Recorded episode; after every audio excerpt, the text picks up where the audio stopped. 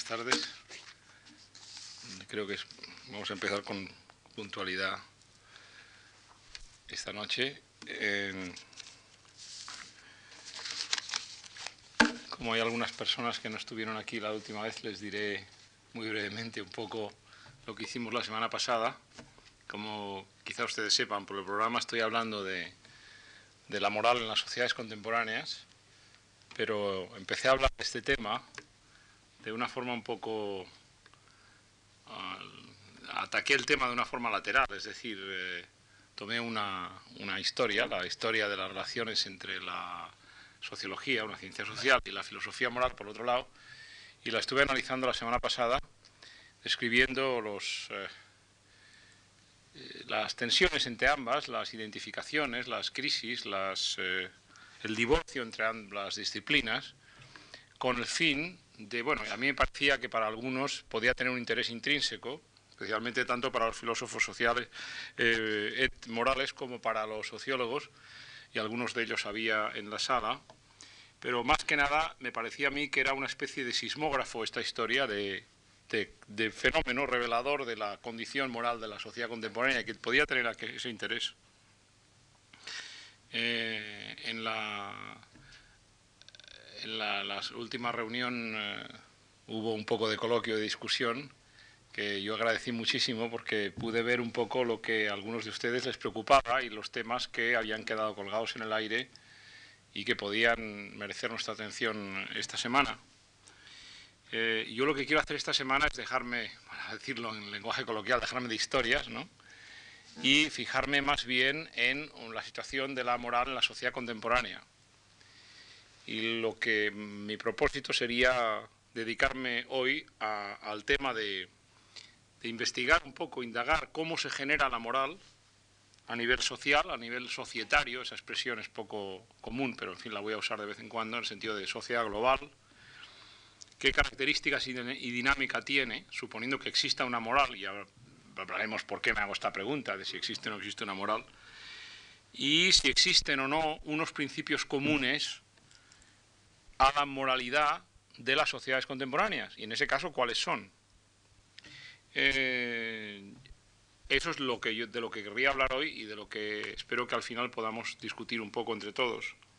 De lo que querría hablar el pasado mañana es de un aspecto que me parece sugestivo, que es que la moral seguramente necesita unos, eh, un sustento simbólico colectivo. La moral eh, posiblemente no pueda ser siempre generada a través de discusiones entre individuos aislados o mediante eh, apelación a ciertos principios eh, indiscutibles, sino que todo eso, eso necesite además un sustrato general, simbólico, cargado de cierta, de cierto, mm, de cierta dimensión vamos a llamar, haciendo uso de una palabra que han usado los teólogos, numinoso, una palabra que no tiene que decir más que que está lleno de insuflado de un cierto espíritu, y a eso, a eso que llamamos religión. Durante siglos eso ha sido indiscutible, es decir, la moral ha ido siempre ligada a una religión, pero en esta sociedad contemporánea hace falta preguntarse si es posible una moral que, que funcione, una moral laica, pero que sin referentes religiosos alguno. Entonces, en ese sentido quiero referirme a aspectos de lo que llamo, la, palabra no la he inventado yo, pero lo hablaré, lo discutiremos pasado mañana, la religión civil, es la religión de las sociedades laicas, de las sociedades secularizadas. Eh, y, analizar eso, también quiero, al, analizar eso, de paso, explorar algunos aspectos relacionados con ella. Uno es el un aspecto que es la del proceso de, no de secularización, sino de consagración de lo profano, que caracteriza nuestro siglo, esta época, finales de este siglo XX, y también cómo el carisma tradicional de las religiones se ha producido prácticamente de una forma industrial, es decir, lo que yo llamo la manufactura del carisma. Eh, y entonces lo que es la importancia que esto tiene para la moral. Esto es el programa, claro, ahora dicho así, ustedes se preguntarán, y me parece muy justo, de qué está hablando este señor? Pero eso es lo que yo quiero hacer, explicaré, intentar sustanciar esto, solo es para presentar un poco mi programa. Y entonces cuando acabe este tema, con todo ello, lo que intentaré es dar un diagnóstico, diagnóstico tentativo, parcial, imperfecto, de la moral predominante hoy en las sociedades, vamos a llamarlas hipermodernas, muy avanzadas, industriales, tecnológicas, relativamente secularizadas y demás. Mi, énfasis estos dos días, tanto hoy como el jueves, va a ser siempre de tipo social, si ustedes quieren sociológico, cosa que no les sorprenderá conociendo, como la mayoría de ustedes conocen, mi, mi deformación profesional.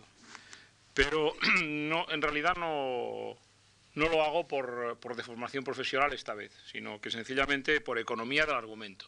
Es decir, yo no soy de los eh, sociólogos que creen que toda la moral es social o que todo lo que existe es un producto a la sociedad. Estas cosas me parecen a mí insostenibles y creo que lo podré explicar un poco hoy y mañana, las razones para ello. Pero es que tenemos dos, dos reuniones, nos quedan dos, eh, hay un límite de tiempo y entonces, claro, cuando hable de individuos, porque de individuos tengo que hablar, por ejemplo, sobre todo cuando hable de personajes morales o de personajes inmorales, porque las, las, personas, las sociedades se plasman sus acciones o mejor dicho, orientan sus acciones, la acción de los individuos, no siempre pensando en principios morales o en leyes, en normas, en valores comunes, sino que mm, se guían por un principio antropomórfico. Es decir, tenemos personajes morales, que puede ser el sacerdote, el místico, un obispo, un maestro universitario, eh, para ciertos alumnos que lo pueden seguir, santos, eh, pero también tenemos personas inmorales, tenemos el yupi, tenemos el terrorista, o sea, imágenes de personajes emblemáticos que también nos representan para la sociedad lo que hay que imitar o lo que hay que huir. O sea que en este sentido mm, no voy a dejar de hablar de individuos, pero me va a preocupar más los tipos morales que, otra cosa. Es decir, no voy a ignorar en absoluto la conciencia moral de los individuos, ni los dilemas y ni los debates morales de cada individuo al intentar resolver eh, los problemas que van surgiendo en la vida ni menos todavía la tensión entre individuo y sociedad. Pero, pero para, como digo, para, para poder argumentar con claridad y con el poco tiempo que tenemos, quiero hablar solo de, desde la dimensión sociológica. El, punto, el tema de hoy es, eh, habrán ustedes visto, eh, se llama el interés común. He puesto un título porque hay que poner título a las cosas. Básicamente lo que quiero hablar es de, la, de qué forma en las sociedades contemporáneas se elabora una estructura moral general para estas sociedades. Y es que es así el caso, porque ya verán ustedes desde ahora enseguida cómo esto es sumamente problemático. No para mí, que voy a defender esa posición, sino para muchas personas, y, tanto filósofos morales como algunos científicos sociales, pensantes, que parten de la base de que no existe. El punto de partida de esta discusión es básicamente el siguiente. Hay una afirmación muy, muy conocida harto extendida, que afirma que las sociedades contemporáneas carecen de moral. Eh, de una, o, filando un poco más primo, más, delgado, de una moral identificable y precisa. No, no, tiene precisión, no está claro cuál sea la moral de las sociedades contemporáneas. Por cierto, cuando hablo de sociedades contemporáneas me refiero a sociedades tecnológicamente avanzadas, Estados Unidos, Francia, Inglaterra, en gran parte de nuestro país, entonces, para estos, eh, estas personas, eh, nuestra sociedad es, una, es posterior a la existencia de la virtud, es, es posterior a la virtud. La virtud es, un, es, una, e, e, es una noción aleatoria y poco clara. Si existen virtudes, no sabe cuáles son. Es una sociedad posmoral en ese sentido. La moral ha sido raptada, nadie sabe cómo se ha realizado esa operación y nos hemos quedado sin ellas, sin ella. Entonces, claro, se plantea la cuestión importante, y ahí llevo, voy a empezar a llevar el agua a mi molino desde el principio, de cómo es posible que una sociedad compleja y avanzada pueda existir sin moral. Porque claro, hay una posición tradicionalista a la cual suscribo, que es la que dice que la estructura social general de una sociedad compleja, de una civilización, debe mantenerse con lazos morales, porque si estos no, no existen, pues se, queda deslavazada y después se hunde. Entonces, eh, los que afirman esto tienen que afirmar, y la carga de la prueba es de ellos, que en una sociedad puede existir una sociedad como es la nuestra, avanzada, que se mantiene estructuralmente, porque no hay más que salir a la calle y verlo, está funcionando, funciona. Evidentemente hay terrorismo, hay rateros, hay, hay oficiales o funcionarios que prevarican, hay políticos corruptos, eso es evidente, eso no, pero la sociedad como tal está, tiene un mínimo de funcionamiento, no es caótica y la gente tiene ciertas orientaciones morales, como iré demostrando luego, centrales. Eh, esta posición afirma que la sociedad contemporánea sería, a lo sumo, un mosaico inestable de moralidades diversas. Más que mosaico, yo diría un caleidoscopio, porque se está movilizando constantemente lo que ayer valía, hoy no vale, Mm, la cosa es, eh, eh, es, así. Entonces, además, otra afirmación de esta línea de pensamiento que va ligada a lo que se ha estado de moda llamar últimamente, eh, porque soplan vientos italianizantes en la filosofía española, filosofía débil, porque nadie afirma nada de forma categórica, esto tendría la implicación de que todas estas, las morales de este caleidoscopio, eh, desordenado, por cierto. Normalmente el caleidoscopio tiene un orden, este sería un poco desordenado. Es como cuando se rompe el caleidoscopio y miran ustedes y ven todos los cristalitos eh, saltando. Eh, que todas valen o todas no valen. Es decir, yo tengo una porque soy católico, el otro es protestante, el de más allá es testigo de Jehová, el otro no es nada. Bueno, muy bien, cada uno tiene su verdad, pero ¿cuál es la, cuál es la, todas valen y como suele decirse, ya que estoy moviéndome en el campo de los tópicos más terribles, todo vale han oído ustedes la opinión muchas veces, porque ninguna opinión es mejor que la mía o, la mía no es mejor que la tuya. Total, que no hay una bóveda central de valores éticos que nos cubran a todos. Ni siquiera existe una superestructura moral a la sociedad. Esto es peor. Solían, ustedes se acordarán de aquella doctrina que estuvo de moda hasta hace unos años en, en Occidente, que decía que la moral era una superestructura y la trataba con desprecio. Pero es que ahora esto es menos que una superestructura porque al menos es una superestructura identificable, la moral, supongo, burguesa, o, la moral burguesa casada con los principios de las religiones anteriores, digamos la victoriana, anglicana en unos países, como Inglaterra, evidentemente, y los del Commonwealth, o del imperio en aquel momento, o en, países como España o Italia, la católica. Pero es que aquí no hay ni superestructura. La moral son las morales, son posiciones varias ante la vida, con méritos diferentes. Los méritos respectivos pueden ser tema de discusión, pero no de conclusión cosa que tiene que complacer a ciertos filósofos no, muy rancios que por ahí corren, que entonces pueden permitir eh, una elaboración permanente de discusiones y, sin conclusión alguna, cuando la filosofía moral debería tener un principio moral, que es la de, si no dar soluciones, por lo menos plantear ciertas orientaciones a la sociedad en la que vive.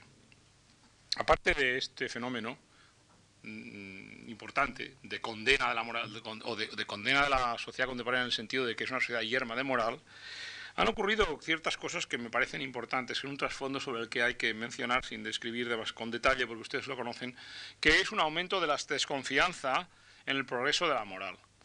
Eh, estoy también refiriéndome a una cosa harto conocida.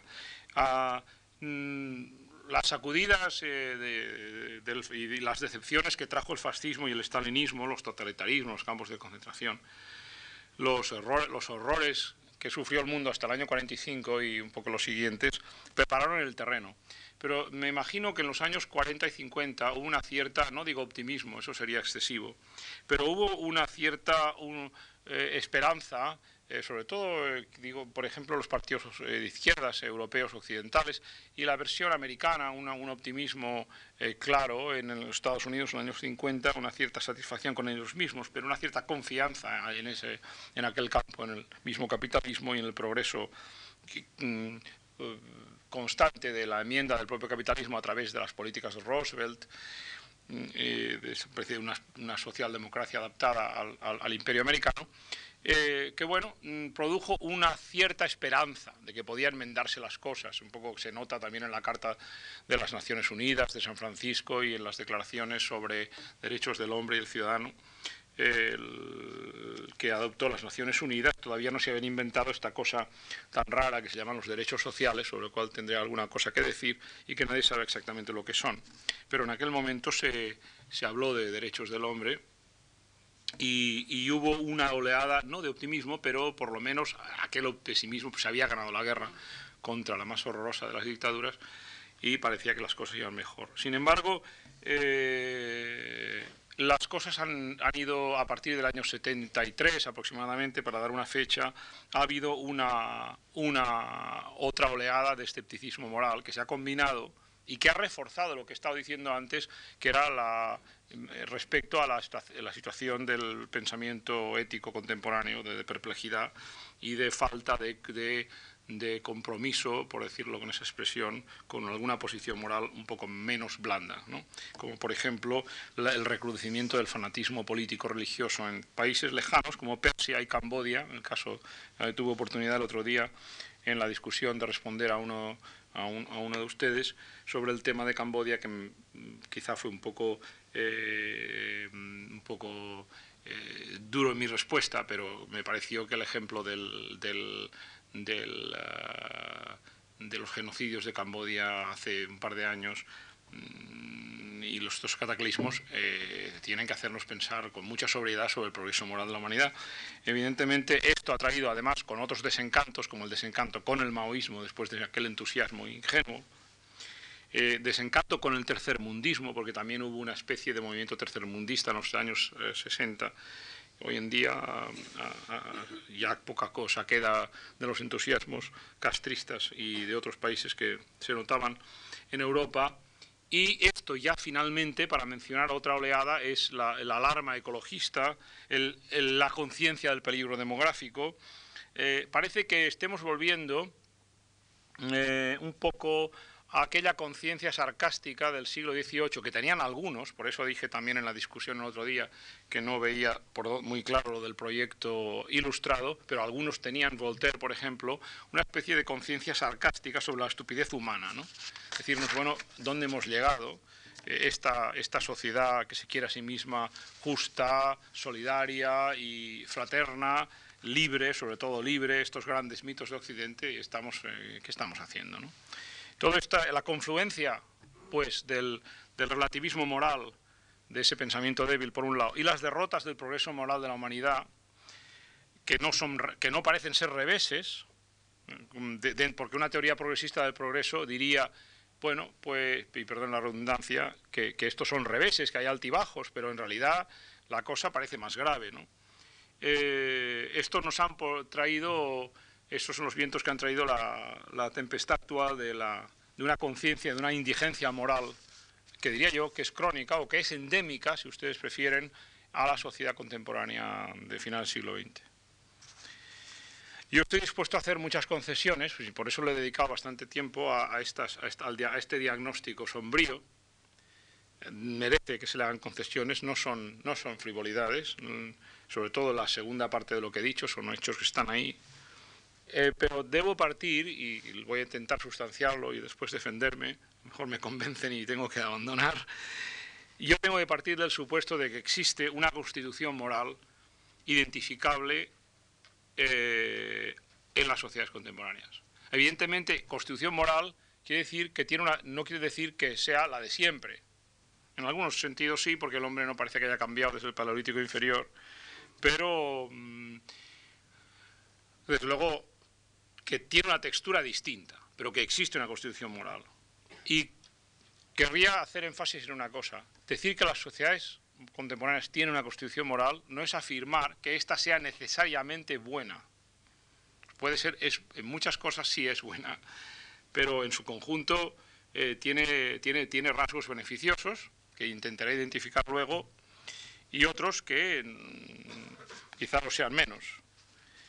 Eh, otra cosa que quiero asumir, y esto es un poco más polémico para las personas que estén interesadas en cuestiones de epistemología, es que la fuente de la moral, esta societaria, les he dicho que iba a usar esa palabra, eh, procede hoy de la dinámica, de la propia dinámica y estructura de la sociedad. Es decir, es endógena a la sociedad. Eh, eh, las posiciones tradicionales sobre la moral eran de que la moral era, y todavía lo son en la, medida en que siguen existiendo, que la moral era eh, un, fenómeno exógeno a la vida social. Por ejemplo, las tradiciones religiosas, muy importantes, porque he dicho que la moral y la religión han ido uncidas a través de los siglos y siguen siéndolo, pero eso lo tengo que probar el jueves, no hoy. han ido, se referían a una cosa, a un fenómeno exógeno que creaba, nos traía a los hombres la moral. ¿eh? La ley sacra, por ejemplo, lo que Dios manda, como decimos en castellano, las enseñanzas de una iglesia. Hay unos mandamientos de la ley de Dios que alguien recoge y Dios los entrega. Entonces, esa es la moral. En el Sinaí no fue a encontrarse eh, eh, el profeta con, un, con, una, con, una, con una sociedad o con una tribu, sino con Dios mismo que le dio estas, toma, estas son las tablas de la ley. los filósofos intentaron emanciparse de esta, las servidumbres que esto impone y lo hicieron con bastante brío y desde luego mm, de forma convincente en el caso de algunos como Spinoza pero también continuaron presentando la moral como una cosa exógena. La, invención del derecho natural y la, invención de la moral racional no alteró nunca sustancialmente esta perspectiva. De Aristóteles a Kant, pasando naturalmente por Spinoza, la, facultad de raciocinio moral es una capacidad, con las diferencias que hay entre ellos, en cada uno de los filósofos, que genera moralidad. No es la sociedad la que la genera, hay matizaciones, sobre todo quizá en Aristóteles, para quien la, la noción de ciudadano es importantísima en la, en la, en la producción de su conciencia moral, no lo ignoro, pero no vamos a enzarzarnos en esto, a menos que ustedes quieran sacar el tema, luego lo encuentren apasionante, que yo sí lo encuentro, pero para seguir la línea, la línea de, del pensamiento, lo cierto es que hay una facultad de raciocinio supuesta por todos estos filósofos, con todas sus inmensas diferencias entre sí, de que esa capacidad de, disquisición moral y de conciencia moral viene de fuera, no es de la sociedad, es una facultad humana del hombre, de la, mente. Como vimos el primer día, cuando yo les explicaba el principio de la historia de mm, las aventuras y desventuras de la sociología y la filosofía, Montesquieu inició, inició, insisto, no digo que lo cumpliera porque tampoco le interesaba, una senda que llevaba hacia la socialización de la moral. Es decir, empezó a descubrir y a explicar de que la sociedad generaba, la sociedad generaba preceptos morales. Eh, y también un corolario es la inmoralidad y la injusticia, principio importantísimo, porque ya con Rousseau y después, ya en el siglo XIX, la idea corriente de que las inmoralidades no las trae el demonio o Satanás, estas entidades que han desaparecido hasta en el mismo discurso de la Iglesia Católica, pero ustedes recordarán que existen o que han existido durante siglos en Europa la idea de, Satán creando moral o, inmoral, o inmoralidad, o creando moral también de una forma indirecta por la culpa, el pecado y demás, otros conceptos más o menos agonizantes. El caso es que es una concepción exógena desde el punto de vista sociológico. Ahora, las concepciones exógenas no han desaparecido, no estoy diciendo eso. Yo estaba hablando de épocas en que prevalecían, tanto al nivel de la filosofía como al nivel de la religión. Eh, por ejemplo, hay hoy en día en la misma sociología hay unas teorías que se llaman teorías de la elección racional, de la elección eh, de la conducta social racional, en que, a la cual eh, mm, suscriben unos señores que se llaman individualistas metodológicos, que creen que la moral la generan las decisiones personales eh, individuales a través de un sistema de, unas capacidades racionales que tenemos de elección de nuestra conducta. Hay filosofías individualistas de la felicidad que también prescinden bastante de la sociedad o llegan a ella de una forma indirecta. Hay, eh, hay explicaciones estrictamente psicológicas de la moralidad, alguna de ellas recogida eh, por neo, neofrankfurtianos, en que el desarrollo del hombre, de, los sentimientos morales, es un proceso psicológico de, maduración. Y también ahí hay una, son teorías exógenas. Muchas de estas son compatibles con lo que voy a decir, o sea que no quiero querellarme con ellos, pelearme con ellos. Eh, yo tengo que partir de la base para repetirme de que la constitución moral de la sociedad es endógena, quizás lo haya sido siempre, pero lo que me importa es que hoy en 1989 y no se le atribuyen, no se le suelen atribuir causas metasociales. Es decir, eh, por ejemplo, eh, se, se desacreditan socialmente a nivel de la sociedad las interpretaciones providencialistas, se permite, y eso de eso tenemos que hablar, a aquellos que crean que hay un providencialismo, que hay una providencia divina que nos dice no hay mal que por bien no venga, eh, estos, eh, este es un valle de lágrimas, es nuestra oportunidad para, para salvarnos, el mal está ahí para podernos darnos esa oportunidad de ejercer nuestra libertad, etcétera, etcétera. Explicaciones de este tipo escatológico religioso existen, pero existen dentro de una feligresía. La sociedad en su conjunto no la reconoce como tal. Por otra parte, hay también otro descrédito, que es el de la escatología progresista de la moral. Ya no se cree que hay un diagnóstico histórico cognoscible, con unas leyes predeterminadas, leyes más o menos férreas, y quedan solo explicaciones parciales en el mundo más o menos académico, psicológicas, sociobiológicas, que se han estado muy, muy en boga recientemente, ahora un poco menos, pero no han muerto todavía, eh, biológicas y antropológicas son más o menos compatibles, pero no acaban de, desplazar la socialización de la moral. Entonces, lo que está ocurriendo hoy en la sociedad contemporánea es un nuevo fenómeno, es el de la soberanía de lo social. Es decir, lo social ha sufrido una hipóstasis. la sociedad es la categoría, el referente de nuestras acciones morales, el justificante, el legitimador de lo que debe ser. Se habla siempre de la sociedad como algo que justifica lo que tiene que ser en cada momento determinado. Es algo, la sociedad es una realidad sui generis, no va más allá de la demografía, de la economía y del poder. Es una realidad emergente de la política, del poder, de la cultura, la lengua, el lenguaje, la, la demografía y todos estos factores. Todos mezclados en un proceso constante de producción crean esa, esa realidad difícil, difusa, casi indefinible, inefable si ustedes quieren, que tiene analogías con Dios. Evidentemente, hablando de Durkheim el otro día me refería a este problema, a este tema, que es un problema al mismo tiempo, y al cual y el cual desplaza a otras morales. Hay razones individuales, hay un individualismo que justifica ciertas conductas, hay unos dogmas religiosos, hay unos raciocinios, pero realmente todo lo que está prevaleciendo en la sociedad contemporánea es una referencia permanente a la sociedad como justificante de las cosas. La justicia, el derecho, la responsabilidad, la deuda, son todas, todos criterios sociales. Eh, las sociedades modernas no, no solo se constituyen como medios de producción modos de producción de información, de conocimiento, de, bienes constantes, sino que producen su propia moral. Son, se producen unos valores morales que se constituyen en referencia, como estoy diciendo, a, a esa sociedad. Si ello es cierto, lo que no hay es crisis de legitimidad. Hay quien afirma que hay una crisis de legitimidad y los argumentos que dan estos autores son bastante convincentes, si se fija uno en lo que dicen. Dicen básicamente que, claro, una sociedad basada en pura tecnología o en, una, o en la razón práctica, o mejor dicho, en la razón instrumental, en, que las cosas produzcan una eficacia, eficiencia, eficacia, resultados palpables, pues en el fondo no, puede legitimarse. Hay una crisis de legitimación del Estado porque si el Estado, por ejemplo, los ambulatorios no funcionan, las clínicas no funcionan, las, universidades están masificadas, eh, no hay seguridad ciudadana en las calles, pues entonces ese Estado no puede decir yo soy el representante de Dios en la tierra, el monarca, por ejemplo, eh, por la gracia de Dios. Oiga usted, esto no funciona. Entonces hay una crisis de legitimidad.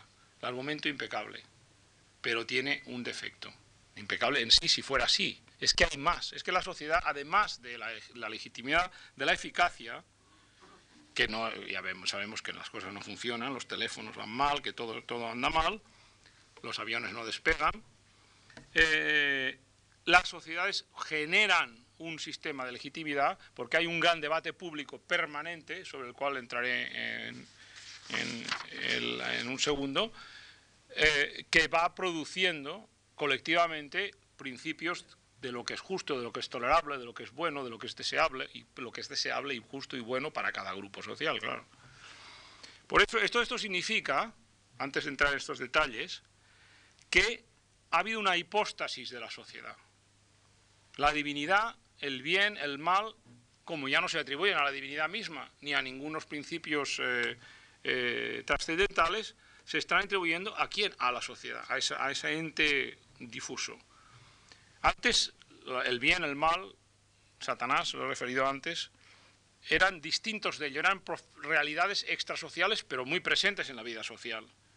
Sino que se lo digan a los desgraciados que cayeron en manos de la Inquisición. Uno podía ser juzgado en nombre de una posesión diabólica o de haber, eh, tenido unas veleidades eh, con alguna religión, con una heterodoxia cualquiera, que eran fuerzas que quedaban fuera del alcance de la sociedad, verían de fuera, pero después nosotros, nuestros tribunales, como nos gusta tanto juzgar al prójimo, pues nos juzgábamos los unos a los otros, o nos poníamos en el, poníamos en el potro de la tortura, o sencillamente, para no ser tan truculento, creábamos una situación de pánico, de temor, de que o la Santa Hermandad o que los tribunales de Inquisición pudieran algún día hacerse, hacernos presa de ellos.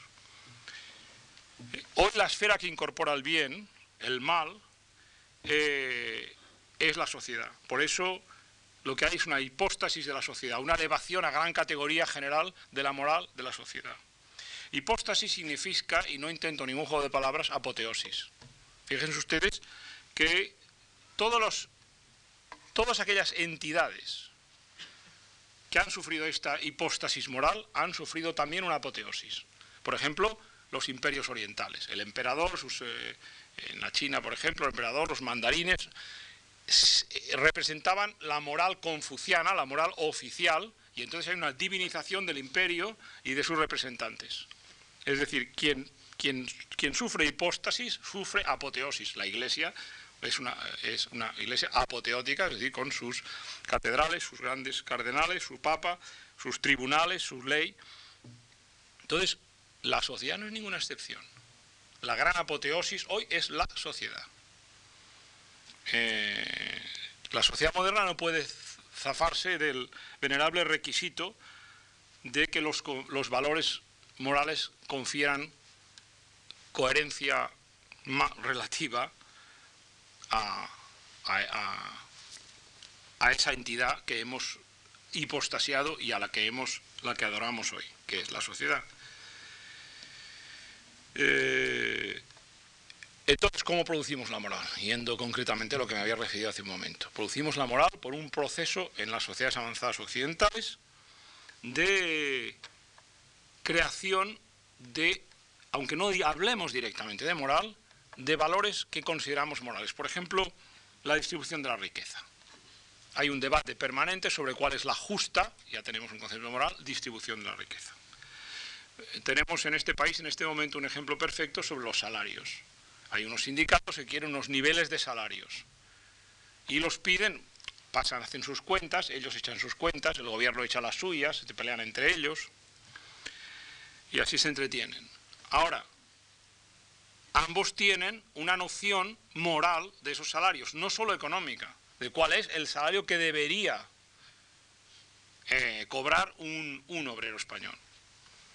Porque claro, también hay una noción moral de aceptación del sistema capitalista, es evidente. Es parte de una afirmación de una tolerancia de un sistema o de una aceptación de un sistema. Por lo tanto, no van a pedir capital, sino que piden, piden, salario y un sueldo que a ellos les parece más justo, más acorde con el nivel de vida o acorde con el crecimiento económico del país y demás. Eh, los niveles de tolerancia de la conducta del gobierno, acuérdense ustedes de la huelga del 14 de diciembre, que, fue una huelga teóricamente lanzada por los sindicatos, pero en realidad respondió a un estado de indignación moral de la ciudadanía. Si no, no hubiera habido huelga general. Sobre todo en un país donde los sindicatos son, a pesar de lo que vociferen, mucho menos fuertes de lo que, de en realidad son. Es decir, hay, constantemente una producción de la sociedad de lo que puede tolerar, de lo que desea y demás. Todo esto es que, fluye. en sociedades no occidentales, y no hago más que alguna cita, también ocurre el fenómeno, pero obedece a reglas del juego muy diferentes. Por ejemplo, fíjense ustedes en, en China, en la China hace unos años lo importante era tener muchos hijos. ¿En nombre de qué? De la sociedad. Mm, quizá también ciertas leyes de la historia, una serie de invocaciones en la época maoísta, todavía había invocaciones al progreso, eh, a la, a la, luz del, o a la oscuridad del marxismo, leninismo, pensamiento Mao Zedong, eso es lo que decían. Pero ahora, en cambio, hay una imposición de un número de hijos mucho más, eh, es decir, las parejas no pueden tener más que un hijo, uno, no dos, no, uno. todo tener dos ya implica pagos, eh, castigos de todas clases, impuestos o pérdida de ciertas ventajas eh, de seguridad social y demás.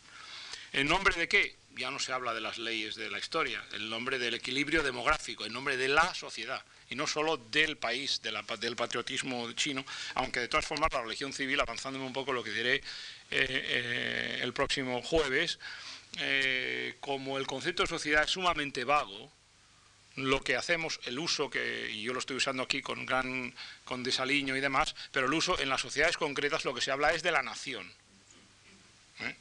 de la nación, de nuestra comunidad nacional, que es más comprensible. También es un poco difícil, pero bueno, eso ya la gente lo va entendiendo, entonces hay que hacer referencias a conceptos que se entienden, pero en ese caso, nación quiere decir sociedad, nuestra sociedad, la que nosotros podemos comprender comunidad de lenguaje y demás, y de fronteras, y de aparato de Estado, y de, y de condición compartida. Entonces, eh, aquí esto es lo, volviendo un poco a las, a, la, a las sociedades occidentales, em, me parece a mí que existe en ellas, a causa de su estructura, sobre la cual, si ustedes quieren, hablaremos luego, una, una tendencia al forcejeo permanente entre todos los, los componentes de estas sociedades, que permiten la creación constante de la moral.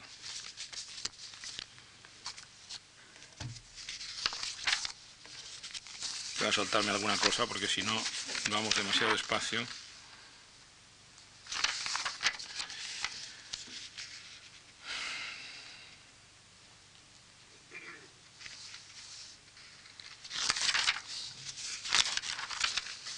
El, bueno, Quería añadir que en este forcejeo constante hay una cosa que me parece importante señalar, que es, que ya la, tuve ocasión de decirlo un poco la semana pasada, que es que la moral no se produce de forma armoniosa. La moral es conflictiva, es fruta del conflicto y crea conflicto. Y además, las soluciones morales, por ejemplo, como dije, el, el tabú del incesto, la prohibición de adulterio, la prohibición del robo, son prohibiciones son soluciones a situaciones conflictivas. Entonces, la moral en los países occidentales, la moral social, societaria, se crea así, como por procesos de conflicto que hemos interiorizado en nuestra cultura política occidental para que no sean sangrientos. Aunque hay totalitarios de la moral, por ejemplo, los caballeros del País Vasco que han decidido tomar la, vía de la, certeza moral, de sus certidumbres morales, mm, que salen fuera de este juego occidental. Pero nuestra, y con esto insisto en que existe, ven ustedes que voy llevando el agua a mi molino, no sé con mucho éxito, que existe un principio moral que es el principio de la tolerancia y de que el conflicto sea que el conflicto tenga unos cauces y unas reglas de juego, que es una especie de principio general que subyace a la, moralidad, occidental aceptada. Todo esto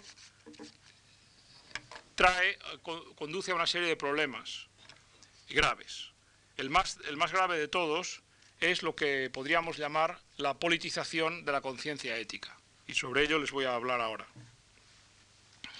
Yo no sé si existe una historiografía adecuada de lo social y de la sociedad es posible que exista. Lo he buscado, pero no he dado con ella, pero tampoco me he pasado mucho tiempo buscándola. Es decir, me gustaría saber si existe algún libro que nos dé una buena historia de lo que es la, de la sociedad. Desde luego, la palabra tarda mucho en aparecer, aunque los romanos ya tenían la expresión soquietas, pero eso es como, lo, como en inglés fellowship, compañía, no, no, no, es exactamente...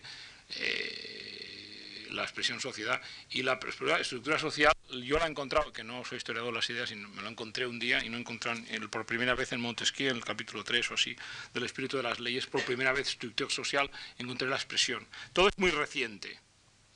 Y expresiones como moral social, que no se usan más que en algunos países como el nuestro, que no es infrecuente, y los derechos sociales que han hecho su aparición reciente, que no se sabe lo que son exactamente, pero bueno, derecho a la, autodeterminación de los pueblos, es uno de ellos y tal, tal todos son muy problemáticos. Eh, eh, son, son recientes, ¿eh? pero hoy en día se puede hablar de que la sociedad espera, que la sociedad no puede tolerar, que la sociedad necesita.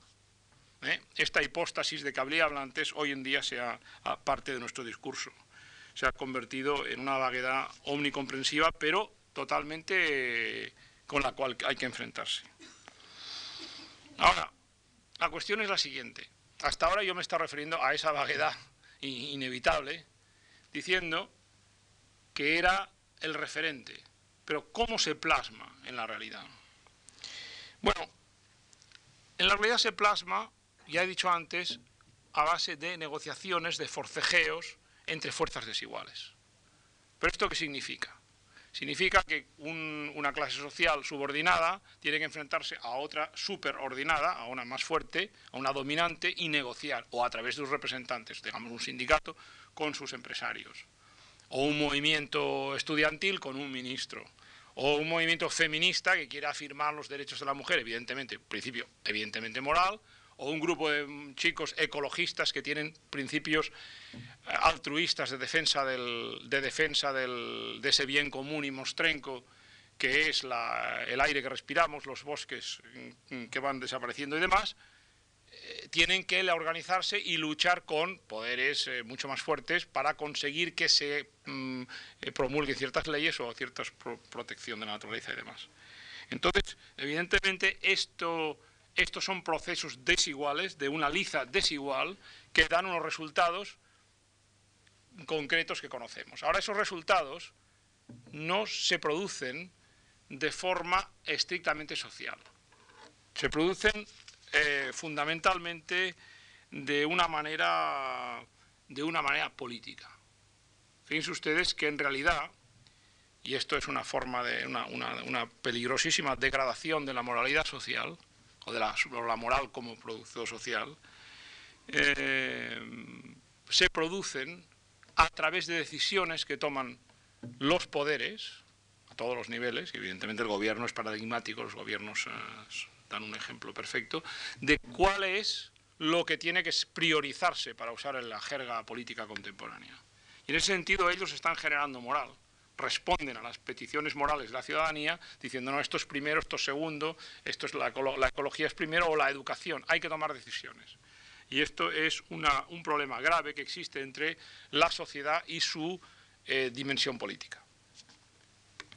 Ahora, de todas formas, la moral eh, en todas las sociedades contemporáneas tiene que resolver por lo menos dos problemas concretos.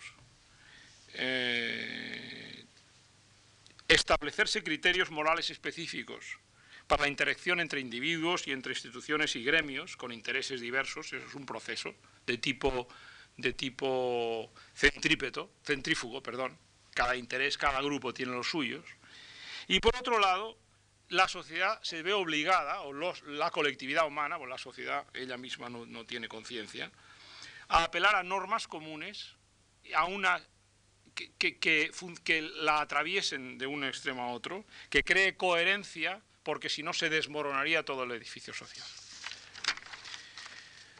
Hablaré un momento de cada uno de estos dos, de uno de, cada de estos dos componentes. Em, la primera crea un principio general.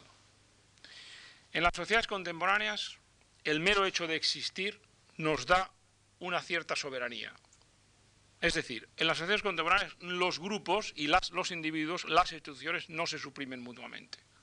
Es decir, la iglesia, una iglesia, digamos, una iglesia que otrora fuera monopolista, por ejemplo, la luterana en Suecia o la católica en España, la anglicana en Inglaterra, aunque lo intentaron, las tres, la luterana, ciertamente la anglicana inglesa que expulsaba a todos los disidentes y la española que los perseguía con mayor, eh, con mayor eh, eficacia, estas iglesias no permitían la existencia de otras. En cambio, en la modernidad, si otra iglesia puede aparecer, otra secta, otra denominación, otro movimiento religioso, y entonces sencillamente se escinden o aparecen fuera y no puede hacer nada. Es decir, el mero hecho de existir, eh, qué sé yo, eh, los, testigos de Jehová no quiere decir que la Iglesia Católica pueda suprimirlos. O el mero de existir tres sindicatos o cuatro, hay uno muy pequeño, por ejemplo, tenemos comisiones y UGT, está uso uso es pequeño, está ahí, 5%, no sé lo que tienen de los obreros sindicatos españoles, no se puede suprimir. Es decir, la existencia crea un derecho a existir. Existe, eso es un principio moral general de las sociedades contemporáneas. Lo cual significa una multiplicidad de gremios y de entes morales. El individuo, con su privacidad, los grupos, las instituciones, esa es el principio, digamos, de centrifugación de la, y de difusión de la soberanía moral. Lo que ocurre es que eh, las relaciones entre ellas podrán ustedes decir, bueno, esto no es un principio moral.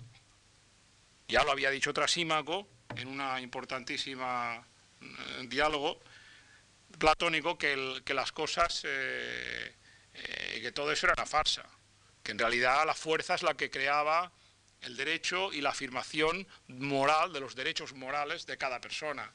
Entonces, bueno, dirán ustedes, no, en realidad el precio justo, la compensación por daños ecológicos, el pago que paga el divorciado a su, a su otro cónyuge o, el dinero para los hijos separados eh, de, la, separación, la custodia de la prole, todo eso es una cosa que se lucha, es cuestión de fuerza, y a ver quién tiene el abogado más fuerte y quién tiene más, más dinero o a mejores artimañas. Bueno, Trasímaco, me interesa informarles, tenía toda la razón. Lo que pasa es que hay algo más. Solo tenía parte de ella. Las, sociedades contemporáneas no se han sustraído nunca a estos procesos de desigualdad en la lucha, en la fuerza, para la creación de la moral. Pero se ven obligadas a aceptar una, como he dicho al principio, un principio básico general, que es la autonomía moral de cada grupo. Es decir, ya no creemos que el poder sea una suma cero. No vamos a la, a, las adúlteras no se las, eh, no, se las apedrea, o, muerte física, o como en las sociedades un poco menos, menos primitivas, se las condena a la muerte civil, sino que se les permite continuar. No solo eso, sino que el adulterio mismo ha desaparecido. Es decir, ha perdido la carga de... hasta, un día de esto hasta la expresión no tendrá sentido. Es decir, es un fenómeno que ha hecho crisis. Y al no existir la culpa, ni la culpabilidad, la moral contemporánea no sanciona estas cosas con esa forma. Tiene, es una persona, un ser humano, que continúa teniendo su autonomía moral y no se va a la supresión de esa persona, como no se va a la supresión de un sindicato. Es decir, puede haber un deseo por parte del empresario de que los sindicatos desaparezcan. Son un incordio, son una molestia, son terribles. Y, y quizá, quizá el proletariado desee que desaparezca la clase, la clase empresarial. Pero la verdad es que se reconocen mutuamente. el, principio este general es uno de los principios fundamentales que vertebran una sociedad moderna. Es, perdón, es una cosa que nos permite continuar con la usurpación de derechos, la apropiación de los bienes ajenos y hasta, en ciertos casos, la rapiña legal. No, no hay que hacerse ninguna ilusión pero nos obliga a una cierta contención en la eliminación del otro, del contrincante. Eh, no contemplamos más que inconscientemente o entre nosotros o privadamente, no contemplamos la supresión del enemigo.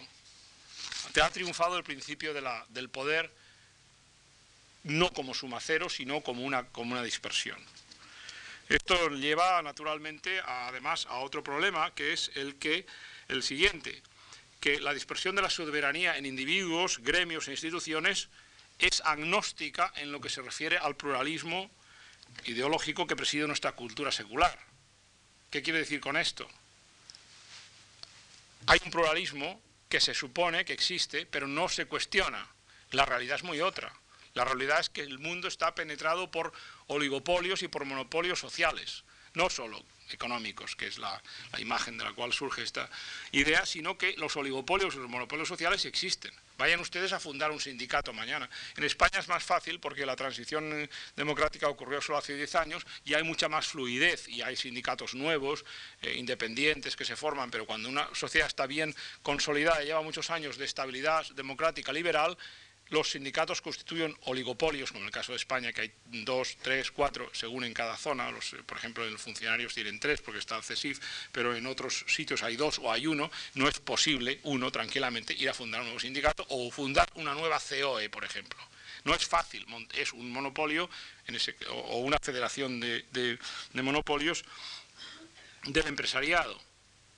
Eh, por ejemplo, en Cataluña la COE está formada, la espina dorsal es el fomento del trabajo nacional, que es el, club eh, eh, de la burguesía catalana. Bueno, pues cualquiera se le ocurre montar otro al lado, ¿no?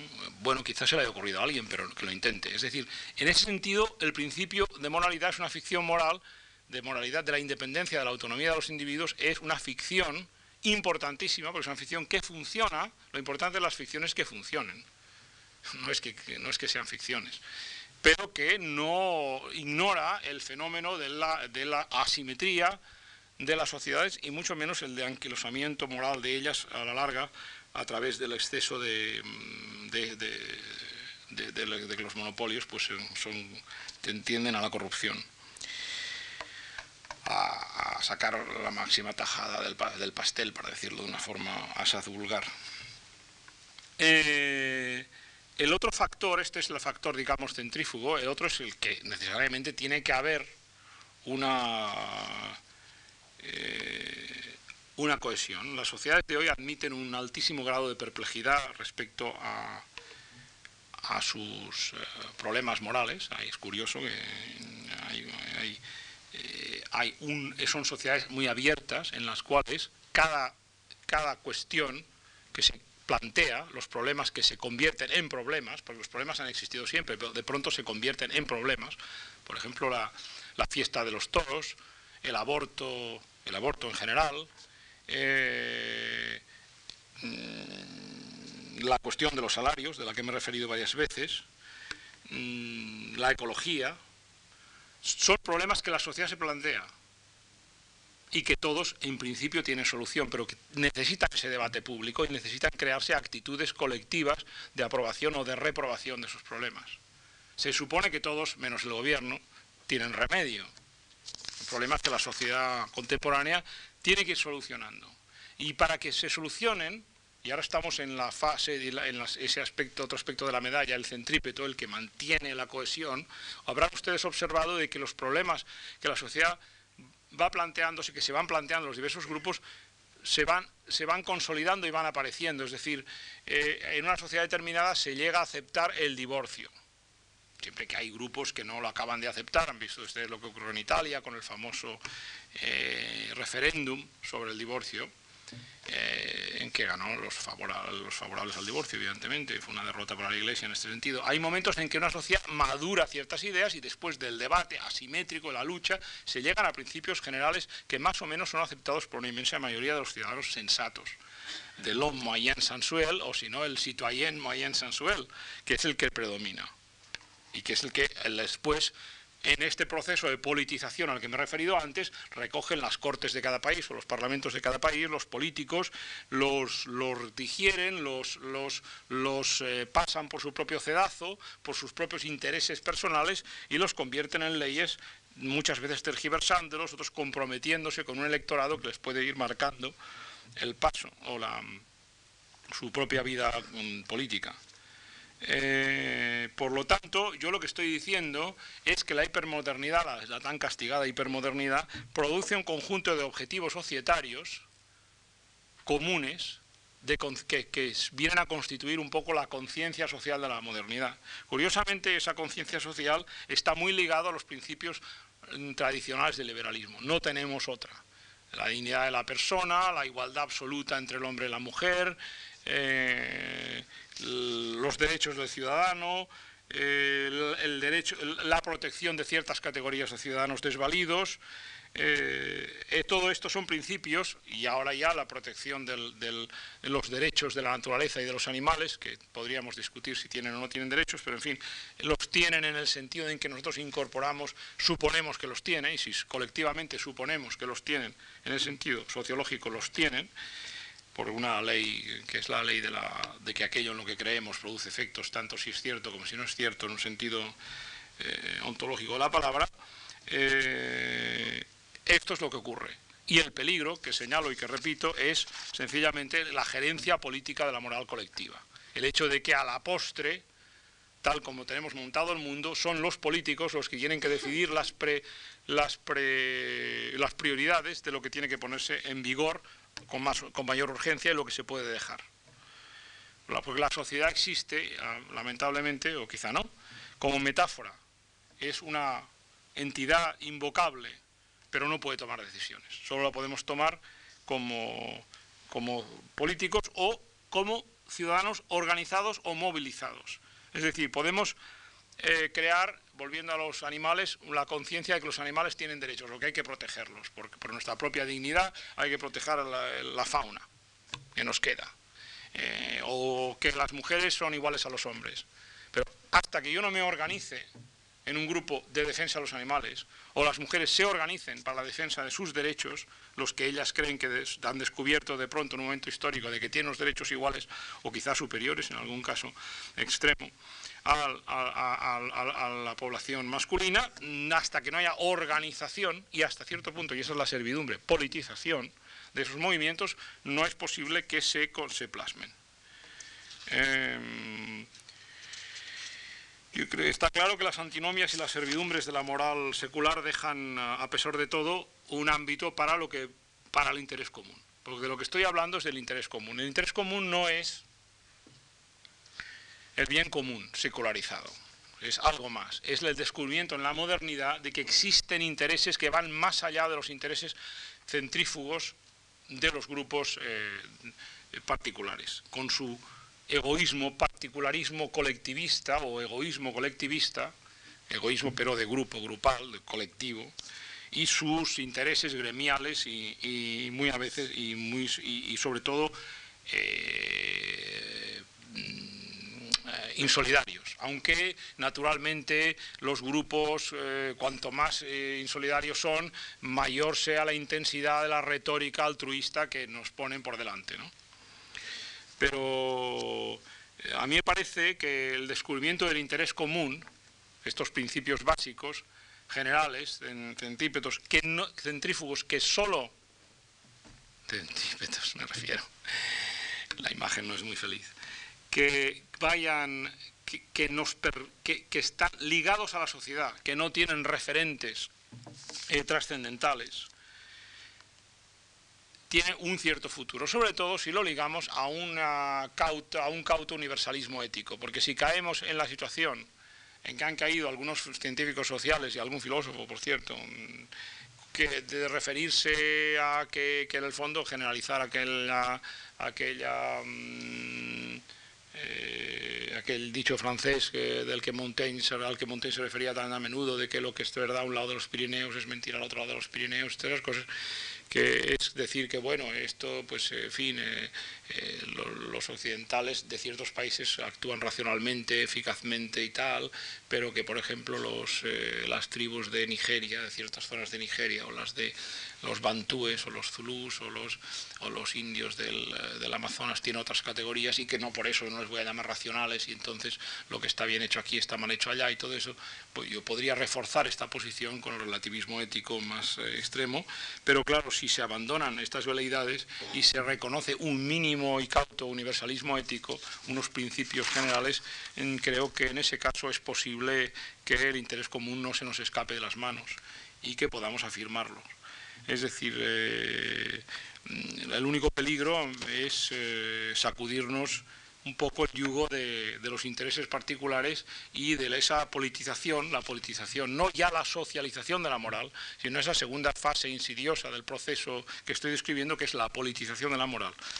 Conlleva, eh, hay que marcar al príncipe, el príncipe tiene que rendirnos cuentas a la postre si nuestras sociedades democráticas liberales funcionan lo mínimo y por eso nos deja en nuestras ciudadanas manos eh, los últimos y decisivos resortes para la creación de ese interés común que no es una cosa que esté ahí eh, inviolable, sino que es un esfuerzo que tenemos que hacer todos desde la sociedad civil incesantemente y sin, y sin, sin abandonar sin abandonar, porque sin cejar en el empeño, porque es un trabajo colectivo y por primera vez en la historia eh, de la sociedad, que no podemos decir que nos venga dado, como he dicho, por eh, instancias externas, ya sean ah, las cogitaciones de algún académico que diga que estos son los grandes principios del altruismo y demás que debería seguir la humanidad y leerme ah, mis textos y veréis que bien va todo, ni naturalmente los, los peligrosísimos eh, tribunales inquisitoriales de todas las iglesias que han sido y serán. Muchas gracias.